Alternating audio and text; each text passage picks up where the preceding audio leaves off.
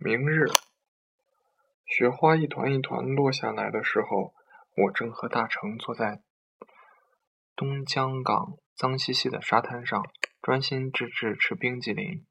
我们都不说话，大海嗡鸣的声音遥远又寂寞。不远处有重型轮船进港，在铅灰色的天空下，我说：“大成，我很想哭。”起初我们没有察觉，后来一口咬下去。香草奶油有了冬天的味道，才发现彼此的身上都覆盖了一层精致的雪。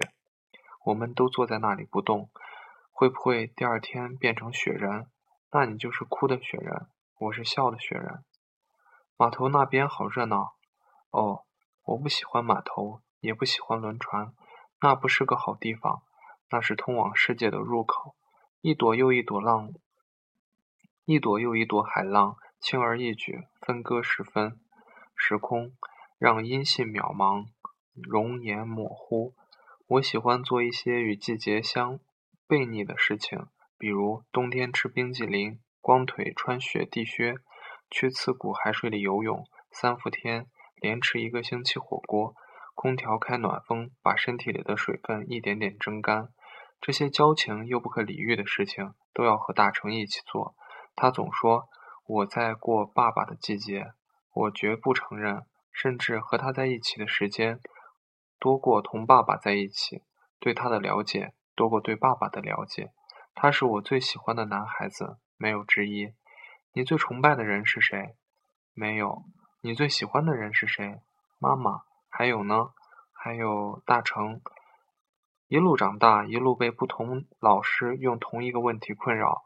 我在他们面前对大成告白了无数次，只是他从来不知道，而我知道，在他们的心里都有一个标准答案：我最崇拜的人应该是爸爸，最喜欢的人也应该是爸爸，因为他是极地科考船工程师，被称为对祖国贡最有贡献的科学家。他得他得过的先进比我见到他的次数还要多，但是我不喜欢他。因为我和他不成不熟，你会喜欢一个和你不熟的人吗？每一次他回家，总要问我几岁了，上几年级，乐此不疲。我都是哼一声去找大成哭，问他：“你爸爸也是这样吗？”每一次他都说也是这样，但后来我知道他是骗我的，并且人生中第一次觉得丢脸，也是因为爸爸。可能是一个月，也可能是一个季节过去，风的方向也改变，衣服添一件，再减一件。邮递员突然送来一捆信，一百多封，全都写着妈妈和我的名字。小时候，妈妈一封信一封信当做睡前故事念给我听，而那些信里也真的有很多很多故事，都是王子、公主的童话，被写在信纸上，装在粗糙的牛皮信封里。关于白雪公主、小红帽、灰姑娘、蓝胡子。然而，我信心满满的公开课上讲述听我听过的故事：英俊王子的灵魂被困于魔镜，落入恶毒王后手中。他爱上善良的白雪公主。森林里的七个小矮人也是被施了魔咒的十字军骑士。最终，他们将王后骗入森林木屋。白雪公主给她吃下有魔力的苹果。驱赶他邪恶的灵魂，也驱散他恶毒的魔魔咒。他变成了最善良的继母，所有人快乐的生活在一起。不对，不对，不对！全班哄堂大笑，连听课的老师也忍不住笑着拍手。语文老师老师面色尴尬，黑着脸让我坐下。自习课，我躲在操场的角落偷偷哭，只有大成没有笑我，蹲在旁边看着我哭。哭了半节课，还是停下来了。他说：“你等我一下。”跑开，又再跑回来，手里拿着一本从借阅室借来的格林童话。你看看这个。但是我更喜欢你讲的故事。那天晚上，我我一口气把格林童话看完，觉得自己被骗了。里面的每一个故事都和我听到的不一样，听到的一样又不一样。我哭着去问妈妈，她只是笑说：“傻瓜，那是你爸爸写的童话。”他每天在床上，白天很忙、很累、很脏，晚上坐在甲板上想念给我们。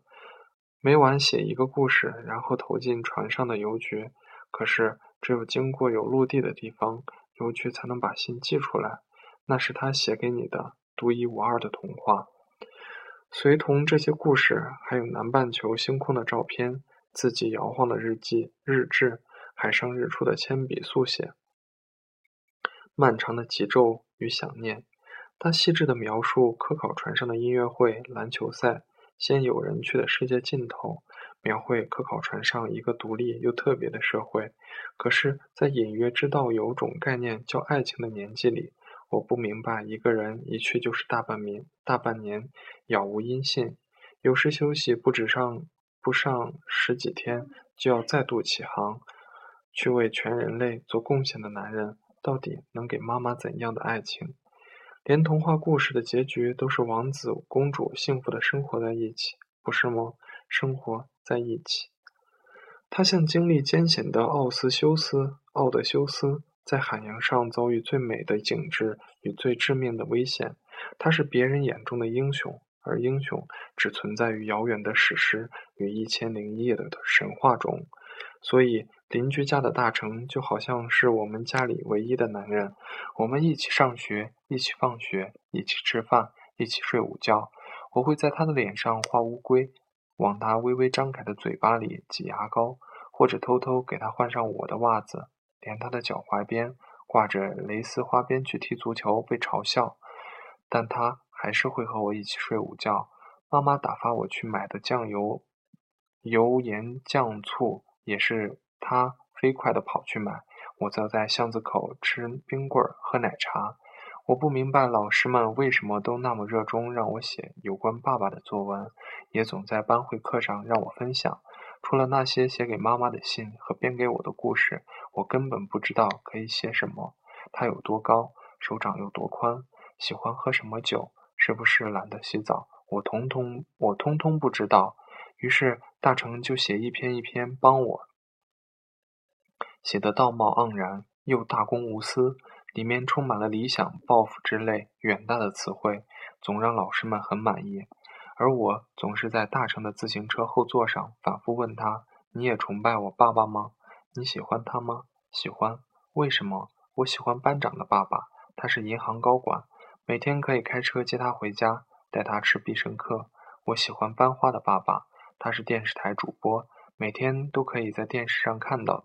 我也喜欢你的爸爸，是悠哉悠哉的公务员，到点下班还会做好吃的大螃蟹。可是你的爸爸很爱你们。这个对话总是一再重复，就像每天放学经过的河边、海边，一成不变。迎着夕阳，还有晃眼的倒影，细碎的光在小腿边流漂流过去。每当大成这样说。我就会沉默，对这个形而上的结论嗤之以鼻。但是每但是次日还是要让他说出来。一直到高中，我们都在同一个班。我的物理极烂，在分科前一天，我和大成坐在海边看人钓鱼。我哭了很长时间。第二天选择学理科，可是大成只是笑。每次我哭的时候，他都拍着我的脑袋，笑得灿烂阳光。有些人，他属于你。可你从不觉得会拥有，比如妈妈爱的那个男人；而有些人他不属于你，可你从未想过有分离，比如我喜欢的这个男孩。天渐渐黑下来，我们背起书包，拍拍屁股站起来，冲着和沙滩一样脏兮兮的渤海湾伸了个懒腰，转身要回家。其实看到爸爸在身后，我一点也不惊讶。每一次回家来，他都会先来海滩上走一走。静静看看大海。有时他要从广州回来，有时是上海，还有时候船会沿着长江入海口逆流而上，去往内陆沿海地带、内陆沿江地带。他总要在辗转飞机或者火车回家来，回到他第一次离开家的港口，抽一根烟，烟头小心地掐灭，包在纸里，离开港口再扔掉。妈妈做好一桌子饭菜等着他们。他进门，可我很别扭。吃饭的时候有他，睡醒的时候有他，回家的时候还有他，有一种浑身的不自在。这是第一次，他的科考船在天津港靠岸，他可以穿越热烈的围观人群，远望媒体，远离媒体记者，在早早初冬的冬日傍晚，安安静静的回家。大成的脸上有被有识破我心思又不想说破的笑容。他掸掉我，他弹了弹我头发上薄薄的一层雪花，费力的从沙子里拉起单车，礼貌的说了一声“叔叔好”，骑上车子，在越来越密集的雪花里离开了。我们这，我们去吃面。爸爸笑了笑，把烟头包起来，揣进口袋。我不知道该怎么解释自己阴暗的小心脏里跳动的那么多复杂情绪：讨厌他，亲近他。好奇他，疏远他，还是乖乖的跟着他去一家清真面馆。你妈妈是回族，以前总在这里面吃，现在牛肉比以前少了，只是这几片。妈妈做饭了，爸爸饭量大。刚才那个男孩子是隔壁大成吗？一年一年，你们都长得飞快，不天天看照片都怕认不出。你是不是喜欢他？我愣了一下，不留神，醋就放多了。爸爸笑了笑，胡须拉碴，鬓角还有掺杂的白发。他把我的碗挪到自己前面前，把自己拌好的面给我。我想起每次我和大成一起吃馄饨，他我都会把吃剩下的一大碗烂馄饨皮推到他面前，大声说：“哎呀，你吃东西真恶心！”不要担心，我不会告诉妈妈的。他对你好不好？不好，爸爸去修理他。我不说话，低头吃面，和活了十五年只见过十五次，加起来相处时间不超过一千个日夜的爸爸讨论早恋问题，是不是有点不合时宜？看来还没有捅破窗户纸。这年头的男孩子都不太主动，女孩子主动一点也没有什么。如果觉得他好，就告诉他，可以以后一起去上大学。有些度自己把握一下就好，但是。把握自己喜欢的人和事情更重要。爸爸一点点把话说出来的腔调，很像他写来的每一封信。小时候妈妈给我读，后来我自己去看，一面看一面肺腑，一面切，再嫌弃的丢回去。可是好多句子却记在心里。只有海水一天又一天，一夜又一夜的海水，即使会在这里是永远睡去，也不会害怕。真希望你们在我身边。天空里有南十字星。我远离地面和热闹人群太久，但是因为你们，我有勇气重返社会。南极是无法被想象的，寒冷是无法被想象的。最美的风景永远不在人的头脑里。吃完面，爸爸扔掉扔给我口香糖，而后若无其事的回家。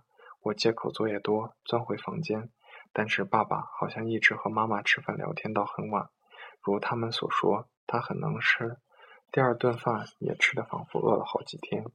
隔着一扇门，我抱着膝盖坐在木地板上，像以前每一个他回来的夜晚，在一盏台灯的幽茫、幽暗光光芒里，听他讲述海洋的深情与绝望。而这一次，他也一样。十五天之后再度起航，他保证说，下一次再回来，一定要争取休息半年。妈妈半开玩笑地说：“等你休息了，女儿已经离开家去读大学、去工作、去嫁人。”可是我背背靠冰凉的门，想的是，妈妈已经不是和她去清真面馆幽会的少女，不是等待丈夫的少妇，而正在一天天老去的。我从没有看见过她哭，说起爸爸来，总是眉开眼笑。我总是和大成猛烈的抨击这种看起来道德又高尚的婚姻。大成依然依旧的笑着，像隔着一层雾霾的太阳，笑得朦胧温暖。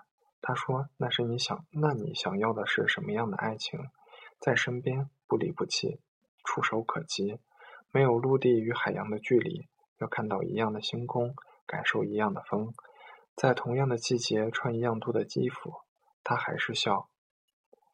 低下头看了海河的水，把冰激凌的包装纸撕开给我。喜欢就告诉他，和他考一样的大学，没有什么不好意思。爸爸临行前突然弯腰凑在我耳边，说的郑重其事。妈妈说：“你们身后什么时候变得有悄悄话可讲？”爸爸只是眨眨眼。那一天，码头如他回来时一样热闹，有人拉横幅欢送，有记者做现场连线，而我。还是和大成一起坐在沙滩上吃冰激凌，什么也没有说。从不识字的孩童到不着调的少年，他是我多我的，我不需要像爸爸那样使劲去表白，不是吗？半年之后的高考，我们说好了去北京，我们说好了去留学。他说我们一起去看看你爸看过的地方，更广阔的夜世界。结果我还是因为理科太差，留在了天津，读了一个勉强收理科生的先文专业。连高考都是大成骑车送我去考场，挥手再见，再自己去的考点。如果你要问我哪个男人更重要，显然。我会把大成排在爸爸前面。每周末我回家一次，如果有爸爸的信，妈妈会像孩子般雀跃。曾经，他以为，我以为他会在对一个男人无用的等待中一点点老去。为此，我躲在屋里哭，拖着浓重鼻音给打成打电话。但是现在，我却突然觉得他没有老，却在一点点变小。我知道爸爸到澳大利亚，我知道破冰船要开始在极昼里艰难工作，但是他却不知道我的高考成绩，不知道我在哪里读书，不知道我喜欢的男孩子去了北京，也同样每周回来，还是和我一起。大大冬天里下海游泳，坐在海河边吃冰激凌，光着腿穿背心，深夜里跑上十公里，再给我买车票，在北京站等我，带我去南锣鼓巷。喝酒通宵，借同学的单车从西三环骑到七九八，在小胡同里一起抽烟，像爸爸一样把烟蒂包好，丢进预造的第一个垃圾桶。可是大一下学期，我在飞线编辑室为了剪片子，靠咖啡和烟熬过第三个通宵时，大成给我打电话说他要去美国交流。那时候我脑袋里蹦出一个小人，长着爸爸的脸。双手叉腰，瞪着我说：“你还在等什么？”他说：“对不起，不能在身边照顾你。等我回来，好好学习。我想成为像你爸爸那样的男人。我不去送你。”嗯。挂了电话，我一个人去了东江港，在燥热的暑气里，坐着满是垃圾的海边，放声大哭。要是我听了爸爸的话，从高中起就告诉他我们永远不要分开，结果会不会不同？这个夏天，大成去了大洋彼岸。有时我站在海边，越过苍茫大海，觉得自己可以看到东美国东海岸。这个夏天，爸爸再度回来，这头发半白、军人出身的老工程师，有了长达一年的休假。这个夏天，我在家里过夏过暑假，所以爸爸很快就发现了大成的消失，但是他什么也没有说。傍晚带我去海。海河钓鱼，周末全家去郊区烧烤，开车去承德避暑山庄。妈妈说不如直接去北京。爸爸摆了摆手，不好玩。这种默默的体贴只会让我觉得可恶。所以在开学，我不再每周都回家，因为时差，和大成聊天也没有那么多。他说学习很忙，语言关要恶补，活动很多。偶尔收到他与同学一起去美国各地旅游的照片。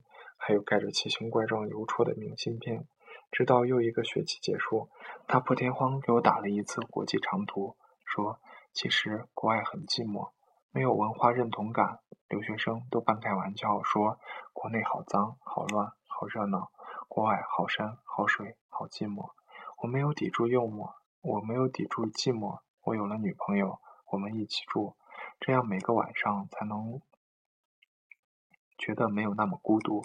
原来怕孤独的人不止我一个。原来你也是脆弱的大成。大成，我想哭。我挂掉了电话，却没有哭。